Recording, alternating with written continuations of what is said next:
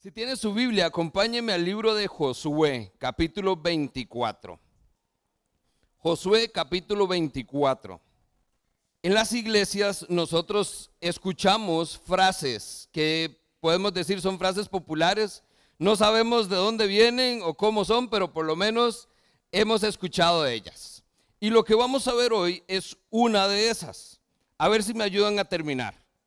Por cuanto a mí, yo y mi casa, y ahí es donde todos decimos, amén. De eso se trata. Y hoy justamente vamos a estar hablando de cómo podemos servir al Señor.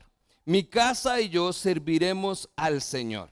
Esto es una declaración que hace Josué, que todos conocemos, o la mayoría conocemos, pero yo creo que no todos conocemos de dónde viene y por qué es que es tan relevante. Así que hoy vamos a tomar un tiempito y vamos a leer bastante, porque lo que me interesa es que usted sepa y conozca la historia completa. Así que empecemos en el verso 1. Josué capítulo 24, verso 1. Dice que Josué reunió a todas las tribus de Israel en Siquem y allí convocó a todos los jefes, líderes, jueces y oficiales del pueblo todos se unieron en presencia de Dios y Josué se dirigió a todo el pueblo. Nótese que entonces esto no es una expresión que Josué dijo por ahí casual y unos cuantos la escucharon. Esto es una asamblea. Todo el pueblo estaba ahí. Las personas más importantes del pueblo estaban ahí. Los líderes del pueblo estaban ahí. Pero más aún, ¿quién estaba? Dios. Dice, y Dios está con ellos en la presencia de Dios, Josué se dirige al pueblo y le exhorta. Así que esto no es una invitación. Cuando Josué dice, mi casa y yo serviremos al Señor, no está invitando al pueblo, le está haciendo una exhortación. Y dice así, así dice el Señor Dios de Israel. Hace mucho tiempo sus antepasados, Teraj y sus hijos Abraham y Nahor, vivían al otro lado del río Éufrates y adoraban a otros dioses. Pero yo tomé de ese lugar a Abraham, antepasado de ustedes. Lo conduje por toda la tierra de Canaán y le di una descendencia numerosa. Primero le di un hijo, Isaac, y a Isaac le di dos hijos, Jacob y Esaú. A Esaú le entregué la serranía de Seir, en tanto que a Jacob y a sus hijos descendieron a Egipto. Tiempo después envié a Moisés y a Aarón y herí con plagas a Egipto hasta que los saqué ustedes de allí. Cuando saqué de ese país a sus antepasados, ustedes llegaron al Mar Rojo, y los egipcios los persiguieron con sus carros de guerra y su caballería. Sus antepasados clamaron al Señor y Él se interpuso, perdón, Él interpuso oscuridad entre ellos y los egipcios. El Señor hizo que el mar cayera sobre estos y los cubriera. Ustedes fueron testigos de lo que yo les hice a los egipcios. Después de esto, sus antepasados vivieron en el desierto durante mucho tiempo. ¿Cuánto tiempo? Mucho tiempo. Así es. A ustedes los traje a la tierra de los amorreos, los que vivían al este del río Jordán. Cuando ellos les hicieron guerra, yo los entregué en sus manos y ustedes fueron testigos de cómo los destruí para que ustedes poseyeran su tierra. Y cuando Balac, hijo de Zippor y rey de Moab, se dispuso a presentarles combate, él envió al profeta Balán, hijo de Beor, para que los maldijera. Pero yo no quise escuchar a Balán, por lo cual él bendijo una y otra vez, y así yo los salvé a ustedes de su poder. Finalmente cruzaron el río Jordán y llegaron a Jericó, cuyos habitantes pelearon contra ustedes. Lo mismo hicieron los amorreos, los fereceos, los cananeos, los hititas, los hititas, los jerjeseos, heveos y jebuseos pero ustedes, quienes con sus espadas y arcos derrotaron a dos reyes amorreos, fui yo, perdón, no fueron ustedes, fui yo, dice el Señor, quien a causa de ustedes envié tábanos para que los expulsara de la tierra de sus enemigos. A ustedes les entregué una tierra que no trabajaron y ciudades que no construyeron. Ustedes vivieron en ella y se alimentaron de viñedos y olivares que no plantaron. Y aquí es donde comienza el texto hoy. Por lo tanto, ahora ustedes entréguense al Señor y sírvale fielmente. Por lo tanto, eso quiere decir, por todo eso que ha hecho el Señor, entréguense y sírvanle fielmente. Desháganse de los dioses de sus antepasados. a todos aquellos que adoraron del río Éufrates al otro lado y en Egipto. Y ellos, entiéndase, sirvan ahora solo al Señor. Pero si a ustedes les parece mal servir al Señor, elijan entonces ustedes mismos a quién van a servir. A los dioses que sirvieron sus antepasados al otro lado del río Éufrates o a los dioses de los amorreos en cuya tierra ahora viven. Por mi parte, mi familia y yo serviremos al Señor. ¿Se da cuenta en el contexto en que está siendo expresada esta frase? Hay un resumen de toda una historia, de todo lo que el Señor ha hecho. Y por eso Josué les dice, ahora entonces ustedes decidanse. Hay otros que dicen tener otros dioses, dioses que vienen desde Egipto, pero yo y mi casa serviremos a Jehová. Ahora, note entonces la respuesta del pueblo. Esa es la exhortación de Josué. Vamos a ver la reacción del pueblo, verso 16. El pueblo entonces respondió, eso no pasará jamás. Nosotros no abandonaremos al Señor para servir a otros dioses. El Señor es nuestro Dios. Él es quien nos sacó a nosotros y a nuestros antepasados del país de Egipto, aquella tierra de servidumbre. Él fue quien hizo grandes señales delante de nuestros ojos. Nos protegió durante todo nuestro peregrinaje por el desierto y cuando pasamos entre tantas naciones. El Señor expulsó a todos los que vivían en ese país, incluso a los amorreos. Por esta razón nosotros también serviremos al Señor, porque Él es nuestro Dios. Entonces parece que la exhortación surtió efecto. El pueblo está dispuesto a servir. Pero vean, note lo que dice el verso 19. Entonces Josué se volvió y les dijo, ustedes son incapaces de servir al Señor, porque Él es Dios santo y Dios celoso.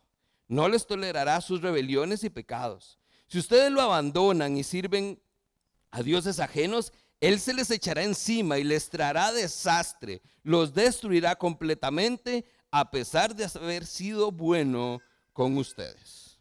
Pero el pueblo entonces insistió una vez más, eso no pasará nosotros solo serviremos al Señor. Una advertencia, pero aún así el pueblo dice, no, no va a pasar. Josué entonces les dice una vez más, verso 22, ustedes son testigos contra ustedes mismos que han decidido servir al Señor. Sí, sí lo somos, respondió toda la asamblea. Pues entonces desháganse de todos los dioses ajenos que todavía conservan. Vuélvanse de todo al Señor su Dios, Dios de Israel. El pueblo entonces dijo, solo al Señor nuestro Dios serviremos y solo Él obedeceremos. Cuando nosotros vemos el texto como esto, y vea que por eso quise que lo leyéramos juntos, porque usted tiene que entender que esto, a pesar de que entonces todos podríamos coincidir con el pueblo, y si yo hago ahorita la pregunta, ¿cuántos de ustedes quieren servir al Señor? Ahí no escuché todos amén. ¿Cuántos de ustedes quieren servir al Señor? ¿Cuántos de ustedes quieren que ustedes y sus casas sirvan al Señor? Ahora, ese nivel de seguridad es lo que nosotros tenemos que meditar hoy. Porque lo que está diciendo Josué es una advertencia contra un compromiso que se hace a la ligera. Vea que entonces él lanza su declaración. Él no está diciéndole al pueblo. Él nada más lo que está diciendo yo mi casa y yo serviremos al Señor. Y ahora decidan ustedes a quién van a servir. El pueblo inmediatamente dice al Señor. Pero él entonces tiene un par de intervenciones. Porque lo que necesitamos nosotros hoy, al igual que el pueblo en ese momento, es saber que hay una advertencia si tomamos esto a la ligera. Porque dice, si lo hacemos, pero terminamos sirviendo a dioses de los antepasados, Dice, el Señor se nos va a venir encima y va a haber destrucción en nuestra vida. Entonces, cuidadito con la ligereza de responder al igual que el pueblo. Y si no es así y usted está seguro y hay una convicción en su espíritu, pues entonces que así sea. Y entonces arrollémonos las mangas y sirvamos al Señor. Pero no tomemos una decisión ni asumamos un compromiso sin estar seguros de que esto es así. Eso es lo que tenemos que recordar y es nuestro punto de partida. Dios es un Dios santo y demanda que su pueblo sea santo también. Y la razón por la que entonces Josué es tan insistente en este tema es porque pareciera que no iba a ser así. A pesar de que ellos estaban diciendo que iban a servir al Señor, Josué sabía que la historia se repetiría. Y se repetiría porque ya había sucedido una vez. Y no lo hicieron como dijeron que lo iban a hacer. Así que acompáñame ahora a Deuteronomio capítulo 10. Porque lo que quisiera compartir esta mañana son tres recordatorios que debemos saber o conocer antes de tomar la decisión o asumir el compromiso de servir a Dios. Y con este texto como referencia, lo que quiero que veamos es el primer momento en que sucedió, para que no se repita la historia como se ha hecho acá. ¿Estamos todos? Deuteronomio 10. Vamos al capítulo, eh, versículo 12.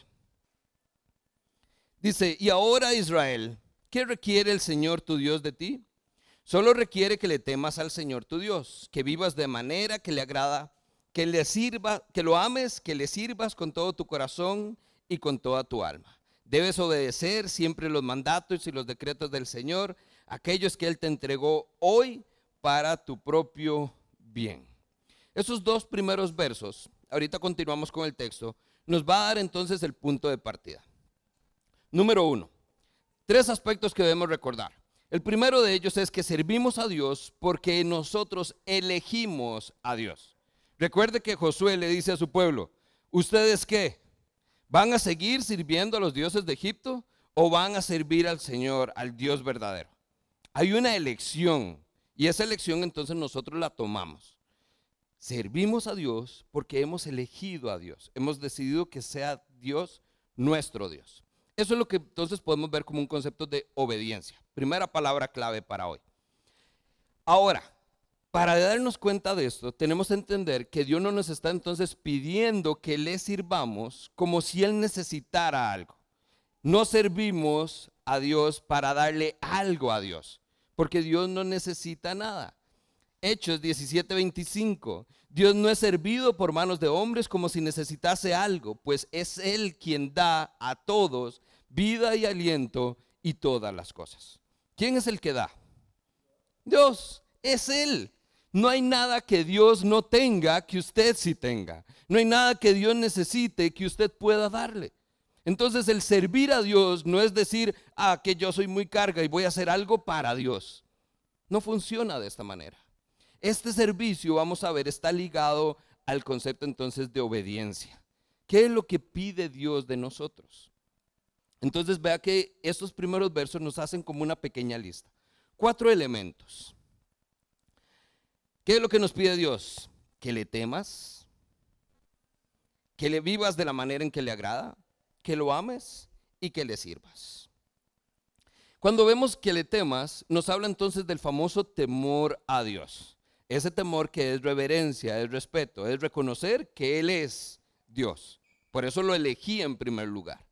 Número dos, cuando dice que vivan de la manera que Él le agrada, es la obediencia, es el hacer las cosas, el cumplir sus mandatos. El tercer punto, cuando Él dice que le ames, vea lo interesante.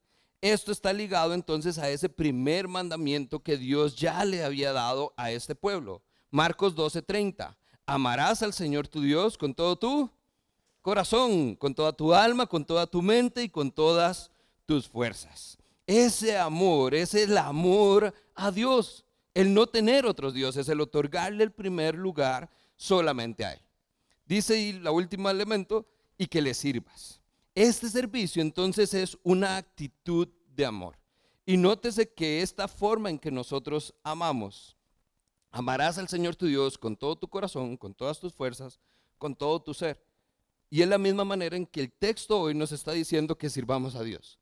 Sírvele con todo tu corazón, con todas tus fuerzas, con todo tu ser. Entonces el servir a Dios pareciera que es el resultado natural de amar a Dios. Y vámonos entonces para atrás.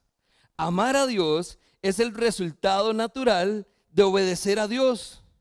¿Quién es el que me ama? Dice Juan, el que hace suyos sus mandamientos. el obedecer a Dios es resultado directo del temor al Señor. Si yo sé quién es Dios y estoy en reverencia a Él, le voy a obedecer, le voy a amar y le voy a servir. Es un combo, familia. No es que si cumplo una de cuatro y una primero y otra después, es que es todo. Todo esto está junto y sale natural, pero vea dónde empieza. El principio de la sabiduría es el temor a Dios. Porque si le temo, le obedezco, si le obedezco, le amo y si le amo, le sirvo. Esto porque yo elegí a Dios. Pareciera entonces que esto es para parte del carácter, la esencia de todo creyente. Y lo interesante entonces es que todos lo podemos hacer. Pero tenemos que elegir a quién va a servir usted. Número dos, servimos a Dios porque Él es Dios. No hay otros dioses. Otros dicen que hay dioses, pero usted sabe que no es así. Hay solo un Dios, un solo Dios único y verdadero y que está vivo. Esto entonces nos habla de tener conciencia, es la segunda palabra clave. Lo primero es que sirva a Dios porque lo elijo, soy obediente. La obediencia es lo primero que tenemos que saber. Lo segundo es la conciencia, tengo que saber que Dios es Dios. Continuemos con el texto. Quedamos en el verso 14. Dice, al Señor tu Dios le pertenecen los cielos y lo más alto de los cielos, la tierra y todo lo que hay en ella. Sin embargo, Él se encariñó con tus antepasados y los amó. Y a ti, que eres también su descendencia, te eligió de entre los pueblos como lo vemos hoy. Dios es Dios de dioses y Señor de señores. Ese es el Dios que tenemos. Ese es el Dios que podemos elegir. Y cuando yo sé que le voy a servir porque Él es Dios, me doy cuenta que a pesar de que habla que Él me escogió a mí, escogió mi pueblo, escogió mi descendencia, eso nos sigue poniendo un énfasis solamente en Él. ¿Por qué? Porque no lo merecemos. ¿Cómo entonces Dios va a elegir un pueblo rebelde, a un pueblo que no le obedece, a un pueblo medio cabezón y terco? Pero Él lo eligió. En su soberanía Él nos eligió, Él lo eligió a usted o la eligió a usted. Y por eso es que entonces nos damos cuenta que eso simplemente lo que hace es esa elección, el sentir que entonces Dios puso su mirada en mí, lo que me da es un sentido de privilegio, pero además de responsabilidad. Porque si me eligió a mí y no a alguien más, yo tengo que hacer algo. Yo tengo entonces que amarle y servirle con todo mi corazón, con todas mis fuerzas, con toda mi alma. Es parte de una responsabilidad. Sin embargo, para poder entender esto mejor, Moisés nos sigue dando razones. Vamos a brincarnos un poquitito el texto de hoy, pero quiero que lo vea como ejemplo. Acompáñeme al verso 17. Dice, porque el Señor tu Dios es Dios de dioses y Señor de señores. Él es gran Dios, poderoso y terrible, temible, también dicen otras versiones. Dice que este Dios no actúa con parcialidad ni acepta sobornos. Él defiende la causa del huérfano y de la viuda y muestra su amor por el extranjero. Verso 21 dice, Dios es el motivo de tu alabanza. Él es tu Dios, el que hizo en favor tuyo grandes y maravillosas hazañas que tú mismo presenciaste. Comienza a notarse por qué Dios es Dios. Porque solo ese Dios puede hacer ese nivel de cosas. Esto que estamos viendo, todo el capítulo 24, esa reseña que nos hizo Josué de todo lo que Dios hizo por los antepasados, es lo mismo que está haciendo Moisés ahora capítulos 9, 10 y 11 es un resumen de todo lo que Dios ha hecho por el pueblo de Israel. Es su historia. ¿Para qué? Para que entonces haya conciencia de quién es el que ha estado ahí con ellos. No termina ahí. Veámoslo todavía más. Capítulo 11. Vamos a brincar un poco más. Verso 1. Amen al Señor su Dios y cumplan siempre sus ordenanzas, preceptos, normas y mandamientos Recuerden que hoy ustedes fueron, que fueron ustedes y no sus hijos los que vieron y experimentaron la disciplina del Señor. Ustedes vieron su gran despliegue, fuerza y poder. los hechos y señales que realizó en Egipto contra el faraón y contra todo su país. Ustedes vieron lo que hizo contra el ejército de los egipcios y cómo desató las aguas del mar rojo sobre todos sus caballos y carros de guerra. Cuando estos los perseguían ustedes, el Señor los destruyó para siempre. Recuerden también que Él hizo por ustedes en el desierto hasta que llegaron a este lugar. Además vieron lo que les hizo a Datán y a Abirán, hijos de Eliab, el Rubenita, que la tierra se abriera y se los tragara junto con sus familias, sus carpas y todo lo que les pertenecía. Ciertamente, verso 7, ustedes han visto con sus propios ojos las maravillas de lo que el Señor ha hecho. ¿A qué está apelando Moisés? ¿Y a qué está apelando Josué más adelante en la historia? Dense cuenta, tengan conciencia de quién es el verdadero Dios. Ahí la pregunta que si yo fuera Moisés o fuera Josué, estaría añadiendo es, ¿cuál de sus otros dioses, dígame, cuál de sus famosos dioses es capaz de hacer cosas como esas? ¿Lo han hecho? No. Cuando necesitaste algo, ¿quién te ayudó? Cuando pasaste por el desierto, ¿quién estuvo contigo? Cuando más necesitaste ayuda, ¿quién te la dio? Esa es la respuesta natural. Y esos dioses de Egipto, esos dioses de los antepasados, no cumplían con esto. Pero Dios, eso fue lo que prometió. Estaré contigo, no te dejaré ni te abandonaré. Dios, ese Dios, el Dios verdadero, ha estado con el pueblo siempre. Lo eligió, lo hizo suyo para ser santo. Por eso cantamos, pueblo santo, nación santa, real sacerdocio, llamados para sus propósitos. Ese es el Dios que usted y yo hoy tenemos. Un par de recordatorios más entonces con esto. En Deuteronomio 6:13 ya él se los había dicho, Moisés, al Señor tu Dios temerás y solo a Él servirás. ¿A quién? A Dios solamente. Esto es un recordatorio de lo que ya les había dicho en el capítulo 6. Y todavía, Nuevo Testamento, usted dice, ah, bueno, es que estamos hablando de historia, eso no es conmigo. Jesús, estando aquí, le dijo a sus discípulos, escrito está, adorarás al Señor tu Dios y sírvele solamente a Él, a nadie más.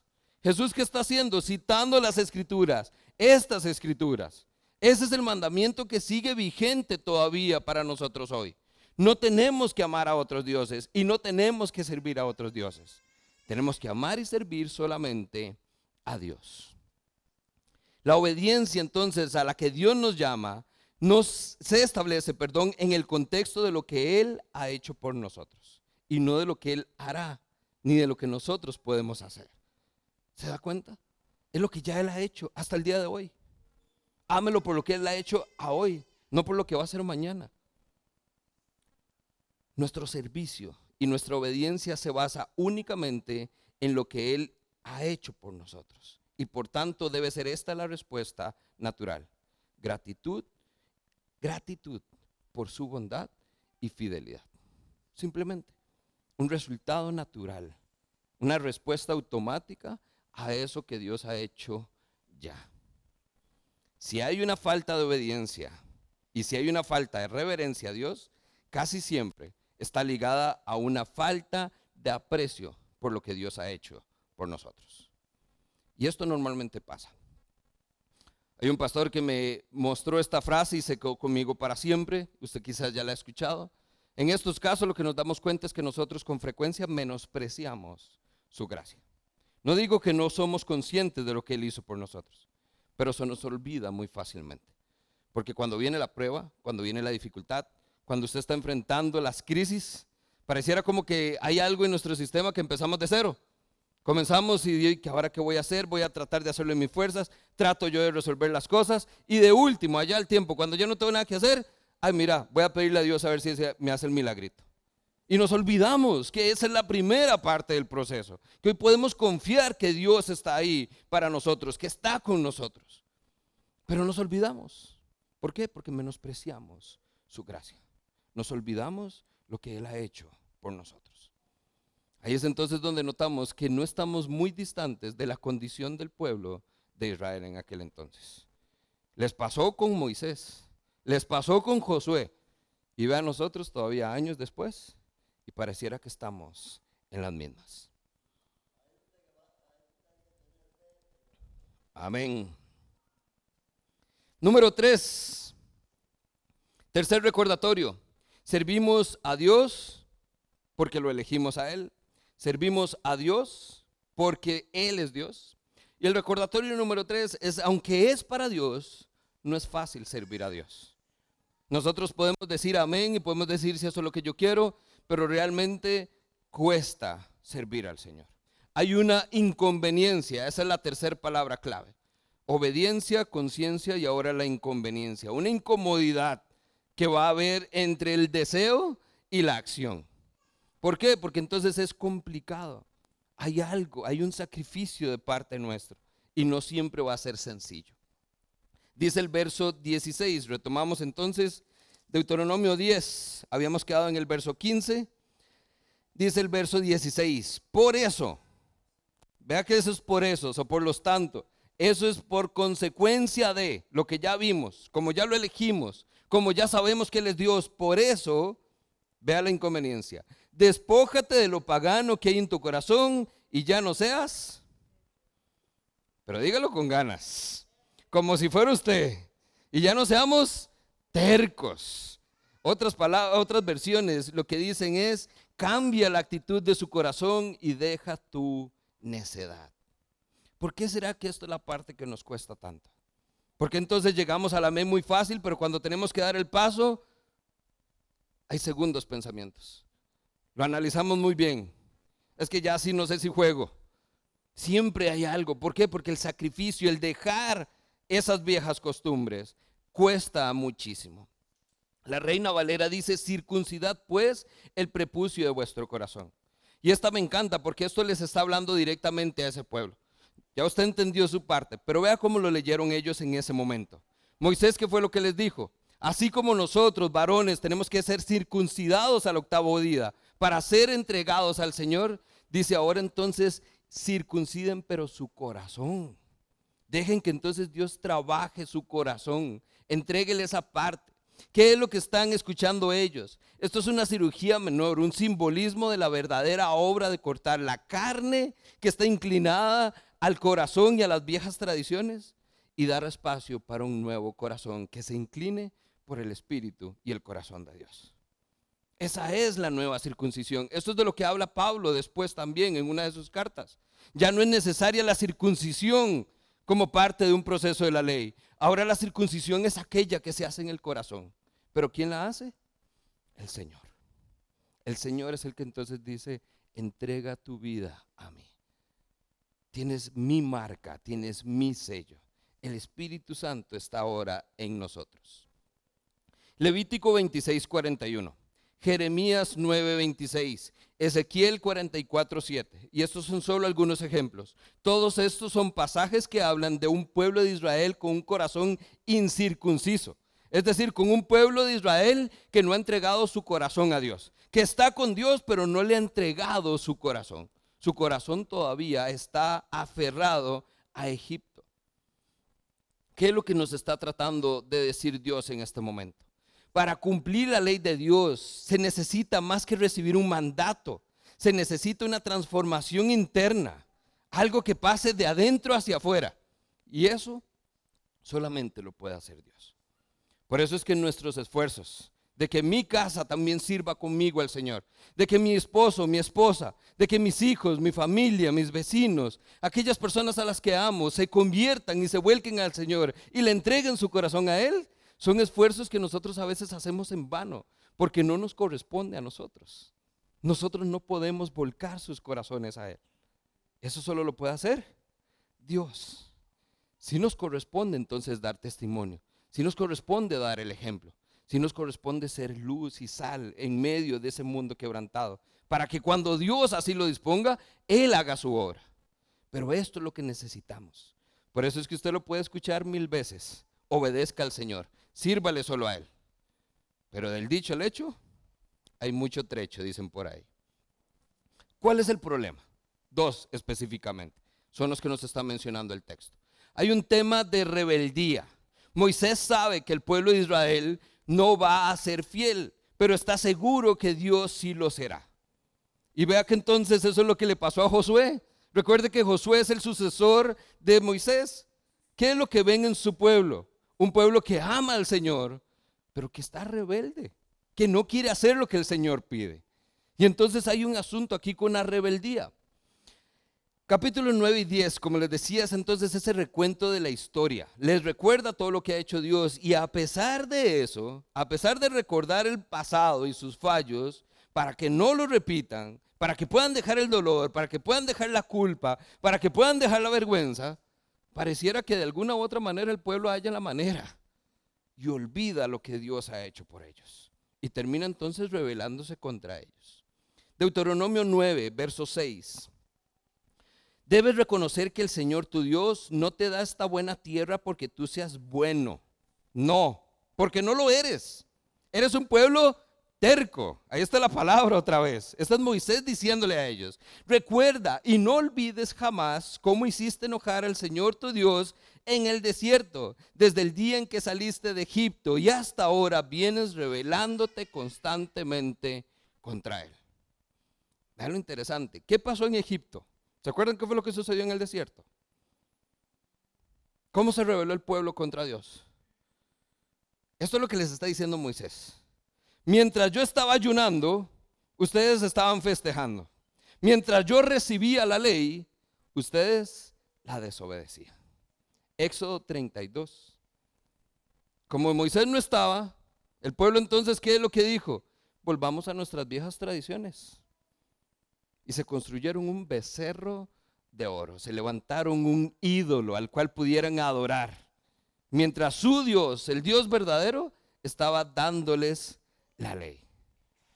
Eso es lo que está diciendo Moisés. Pero vea lo interesante, dice, desde ese momento, que fue entonces donde mostraron su rebelión, dice, pero no es así, desde el día que salieron de Egipto y hasta ahora ustedes vienen rebelándose contra él constantemente. ¿Se acordará también usted la historia? ¿Qué fue lo que dijeron los, el pueblo de Israel recién salido de Egipto? Nos hubieran dejado morir en Egipto. Eso es mejor que estar aquí comiendo el mismo pan todos los días. ¿Qué le diría usted? Pueblo malagradecido. O sea, ni siquiera tienen que irlo a buscar. Ahí está, se los estoy poniendo yo. Les estoy dando la provisión. Ah, pero no les gusta el pancito. ¿No les gustó la receta? Desde el día uno, este pueblo sale afirmando adorar y servir a un Dios. Pero no es así. Su corazón sigue aferrado a los dioses de Egipto, a esas viejas tradiciones. Y mientras esto sea así, Moisés ya detectó el problema. Ustedes han venido rebelándose constantemente contra él. La rebelión no es un asunto de un evento. Esto no es solo cuando usted recuerda que papá y mamá entonces nos regañaban en la adolescencia y nos decían que usted es un rebelde sin causa. Ya yo no sé qué hacer con usted. No es un episodio, familia. Un episodio evidencia la raíz del problema. El tema es que desde que salimos de Egipto hemos estado en rebelión contra Dios. ¿Será que entonces sabemos nosotros, todavía algunos, que tenemos sangre israelita por ahí? Venimos con esa familia, con esas costumbres de Egipto que no nos hacen todavía realmente obedecer, amar y servir a Dios. Si la terquedad es el problema, la sumisión a Dios es la solución. Así de simple. Ah, pero muy lindo la, frase, pero ¿y el vivirlo? ¿Y el hacerlo? El someternos realmente a Dios como nuestra autoridad. Ahí es entonces donde esto se liga a este problema que seguimos viendo en el texto. ¿Cuál es el ejemplo entonces que le está dando Moisés puntual? Es un problema con los ídolos. No solo es el tema de la rebeldía, es el asunto con los ídolos específicamente. El tema del becerro de oro. Dice entonces, eh, pareciera ser un problema serio que tenía el pueblo de Israel, pero también a lo largo de su historia y nosotros todavía al día de hoy. Por eso es que hemos encontrado advertencias contra esto constantemente también. Primera Juan 5:21. Juan, muy tierno, muy lindo, nos dice, queridos hijos, apártense de los ídolos. Muy respetuosamente, nada más apártense, mantenga su distancia. Otras versiones dice, aléjese de todo aquello que pueda ocupar el lugar de Dios en su corazón. 1 Corintios 10, 14. Pablo es un poco más enfático. Pablo no solo le dice apártense, le dice queridos amigos, huyan de la adoración a los ídolos. No solo entonces de la figura, sino de la acción. No adoren a los ídolos. Huyan de esa tradición. Más aún, Ezequiel 27. Es decir, no solo estamos viendo esto en tiempos ya después de Jesús, en tiempos después de Jesús. Esta ha sido la advertencia de Dios toda la vida. Ezequiel, uno de los profetas de este pueblo. Entonces yo les dije, cada uno de ustedes deshágase de las imágenes repugnantes con las que ustedes están tan obsesionados. No se contaminen con los ídolos de Egipto, porque yo soy el Señor, su Dios. ¿Se da cuenta entonces como si el problema ha estado desde siempre? Dios nos ha advertido de esto desde siempre. Pero aquí estamos nosotros, tercos, necios, haciendo caso omiso a la advertencia y sufriendo las consecuencias de nuestra desobediencia. Nosotros en lugar de ser así, deberíamos seguir la misma actitud de Sadrach, de Mesac y de Abdenego, que a pesar de las amenazas de enfrentar un horno de fuego, ellos se mantuvieron firmes en su convicción. Daniel 3:8. Usted puede leer la historia ahí. Deseamos dejar en claro ante usted que jamás serviremos a sus dioses, jamás rendiremos culto a la estatua de oro que hoy se ha levantado. Cuando entonces el rey levanta aquella estatua y le pide a todo el pueblo que se incline ante ella, estos tres hombres tienen el valor de decir, no, porque ya conocemos al Dios verdadero. Y ellos encontraron la oportunidad de hallar coraje y valor para recordar el mandato. Amarás y adorarás a tu Dios únicamente. Solo a Él le servirás. Perdón, don Majestad. Nosotros no. Y enfrentan las consecuencias. Ah, es que de eso es una historia sobrenatural. Ellos lo mandaron ahí al horno de fuego y nada les pasó. Algo, algo espiritual había ahí.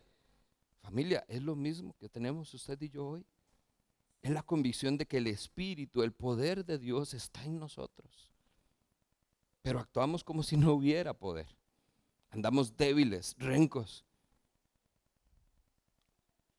No podemos vivir como si esto no fuera una realidad. Porque entonces nunca vamos a hallar ese coraje y ese valor para realmente enfrentarnos a los reyes modernos, aquellos ídolos que hoy nos piden total pleitesía, decirle no. Seguiremos el ejemplo de estos hombres y dejaremos claro ante usted que jamás serviremos a estos dioses. Jamás me inclinaré ante usted, porque serviré y adoraré a mi Dios solamente. Ah, es que eso es el Antiguo Testamento, eso era otros tiempos. Nuevo Testamento. Primera Tesalonicenses 1, versos 8 y 9. Esto es una iglesia. Pablo les está escribiendo esta carta a la iglesia en Tesalónica y les está diciendo lo siguiente. Encontramos personas, en otro lado, hay gente que dice que le hablan de la fe de ustedes.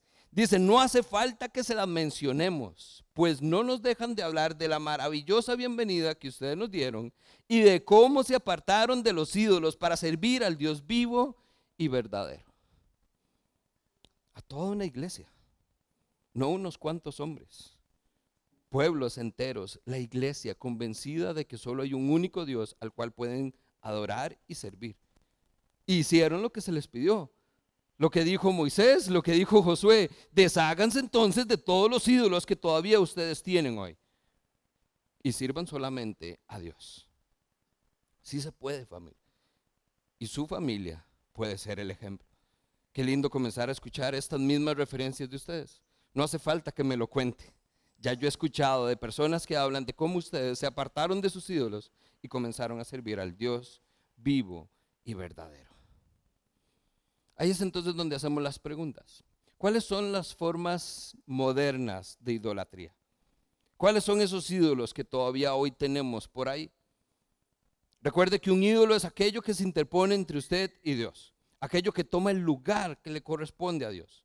¿Será entonces que es el dinero, el materialismo, el orgullo, el ego, la autocomplacencia? ¿Será tal vez el alcohol, las drogas, el trabajo, la comida, la pornografía? qué sé yo, tantas cosas que pueden realmente adueñarse de su vida y quitarle el lugar que le corresponde a Dios. Ahí es entonces donde tenemos que ser visuales y tenemos que realmente ver qué es lo que está pasando aquí. Ahora estábamos cantándole al Señor y le estábamos adorando a Él. ¿Por qué? Porque dice al que está sentado en el trono, Él es el que adoramos, ¿cierto? Sentado en el trono, rodeado de luz, a la diestra del Padre, gobierna Jesús.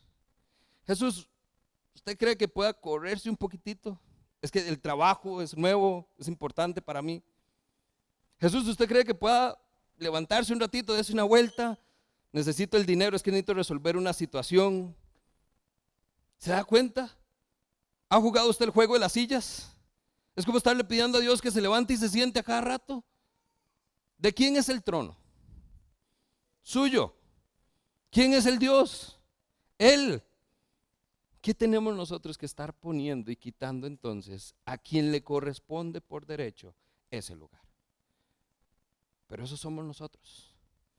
Poniendo ídolos todavía, levantando becerros de oro modernos, a los cuales le seguimos rindiendo pleitesía, inclinándonos ante figuras, ante personas, ante cosas, y olvidando que hay un Dios que está velando por nosotros. Primera Reyes 18:21. Entonces Elías se paró frente a todo el pueblo y les dijo, ¿hasta cuándo van ustedes titubear entre los dos sentimientos? Si el Señor es Dios, síganlo a Él. Pero si piensan que Baal es Dios, entonces vayan tras de Él. ¿Qué es lo que está diciendo el texto? ¿Por qué van a estar titubeando? O sea, porque a veces sí, a veces no, es que hoy, por aquí, hoy por allá. No hay que titubear. Y el texto con que comenzamos, Josué 24:15. Pero si no les parece bien servirle, entonces escojan hoy a quién quieren servir. A los dioses de sus padres, aquellos que ellos adoraron cuando estaban al otro lado del río. O a los dioses de los amorreos que están en la tierra de donde ahora ustedes viven. A todos esos dioses, ¿a cuáles? Yo les digo, por mi parte, mi casa y yo serviremos al Señor. por mi parte, mi casa y yo serviremos al Señor. No a ninguno de los otros dioses, porque no son dioses. Hay un único Dios verdadero y hay un único Dios al cual estamos llamados a amar, servir y adorar. Concluyo. Número uno, cuando una persona está en una verdadera relación con Dios, va a servir a Dios es el resultado natural. Deberíamos desear servir a Dios porque lo conocemos. El servir a Dios es el resultado entonces de una entrega y adoración a Dios. Si usted está entregado a Él y le adora solamente a Él, adivine qué, usted se va a encontrar sirviéndole solamente a Él. Porque nadie más lo va a merecer. Número dos, la razón por la que podemos amar y servir a este Dios es porque Él nos amó y nos sirvió primero. ¿A través de quién? De Jesús. Ah, qué lindo. Jesús vino. Dice, en esto es lo que conocemos el amor, en que aún siendo pecadores, Cristo murió por nosotros. La luz vino al mundo. Dios está con nosotros y nos demostró lo que es el verdadero amor. Y Jesús, ¿qué fue lo que nos enseñó? Todo lo que yo he hecho con ustedes es el ejemplo. Eso es lo que ustedes tienen que hacer. Hagan con otros lo que yo he hecho. Porque el Hijo del Hombre no vino para ser servido, sino para servir y entregar su vida por todos. Ese es el ejemplo. Ya lo tuvimos y por eso lo hacemos naturalmente. Y número tres, nuestra petición entonces hoy es simple. Señor, que podamos conocerte, que podamos amarte y que podamos servirte.